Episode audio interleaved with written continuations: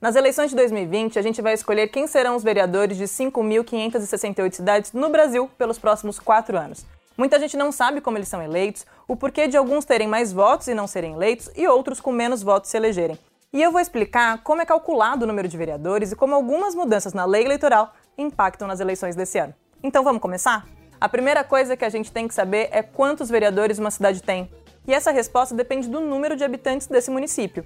O mínimo são 9 vereadores e o máximo 55. Depois a gente tem que entender o que é o sistema proporcional, que é um sistema que garante uma proporção entre os partidos e tem algumas etapas e cálculos. A primeira etapa é quociente eleitoral.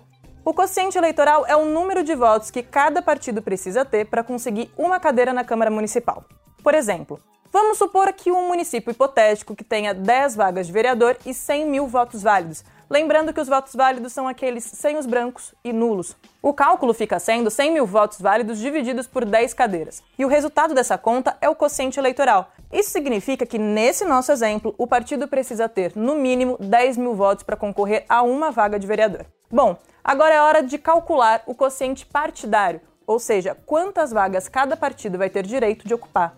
A conta é o número de votos válidos obtidos pelo partido e dividido pelo quociente eleitoral. Esse resultado pode ser um número fracionado, né? Então, caso dê 4,8, por exemplo, o partido vai ter direito a ocupar quatro cadeiras. Depois desses cálculos, mais conta, porque agora é preciso saber quantos votos um candidato precisa ter para assumir a cadeira. É uma espécie de nota de corte.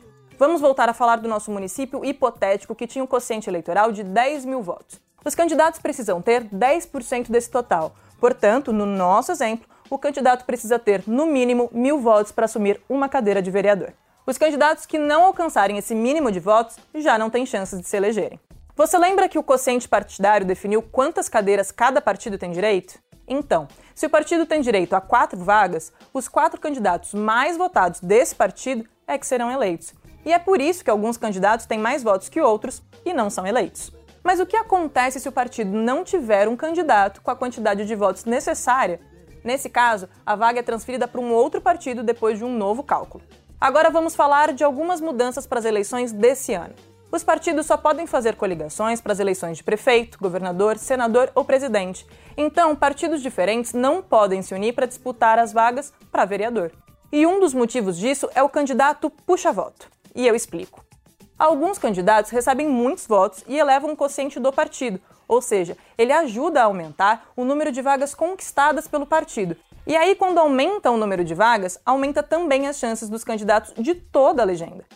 Imagine uma coligação de partidos com posicionamentos ideológicos diferentes. Você vota em um candidato com um posicionamento e ele acaba puxando outro candidato, mas de um posicionamento diferente do que você, eleitor, tem. Então, sem as coligações, ainda tem os puxa-votos, mas agora eles puxam candidatos do mesmo partido. E é também por causa dos puxa-votos que existe essa nota de corte, porque assim os candidatos precisam ter o um mínimo de expressão nas urnas. O fim das coligações ainda impacta em outros aspectos dessa eleição. Sem ela, os partidos precisam respeitar as cotas na hora de lançar os seus candidatos. Um partido precisa ter, no mínimo, 30% de um gênero e, no máximo, 70% de outro. Antes, esses valores eram aplicados na coligação e não para cada legenda. A possibilidade de cotas para candidatos negros ainda está em discussão no Tribunal Superior Eleitoral e a ideia é criar algo parecido com a cota de gênero. Além disso, os partidos precisam respeitar também o limite de candidaturas. Esse limite varia de acordo com o número de habitantes de cada município. Em municípios com menos de 100 mil habitantes, os partidos podem lançar até 200% do número de vagas. Então, por exemplo, em uma Câmara Municipal com 10 vagas de vereadores, os partidos poderão lançar até 20 candidatos. Já em municípios com mais de 100 mil habitantes, os partidos podem lançar até 150% do número de vagas. Ou seja, em uma Câmara Municipal com 10 vagas, o partido pode lançar até 15 candidatos. É muita conta e é muito complexo, mas também é muito importante saber como tudo isso acontece para fazer a melhor escolha na hora de votar.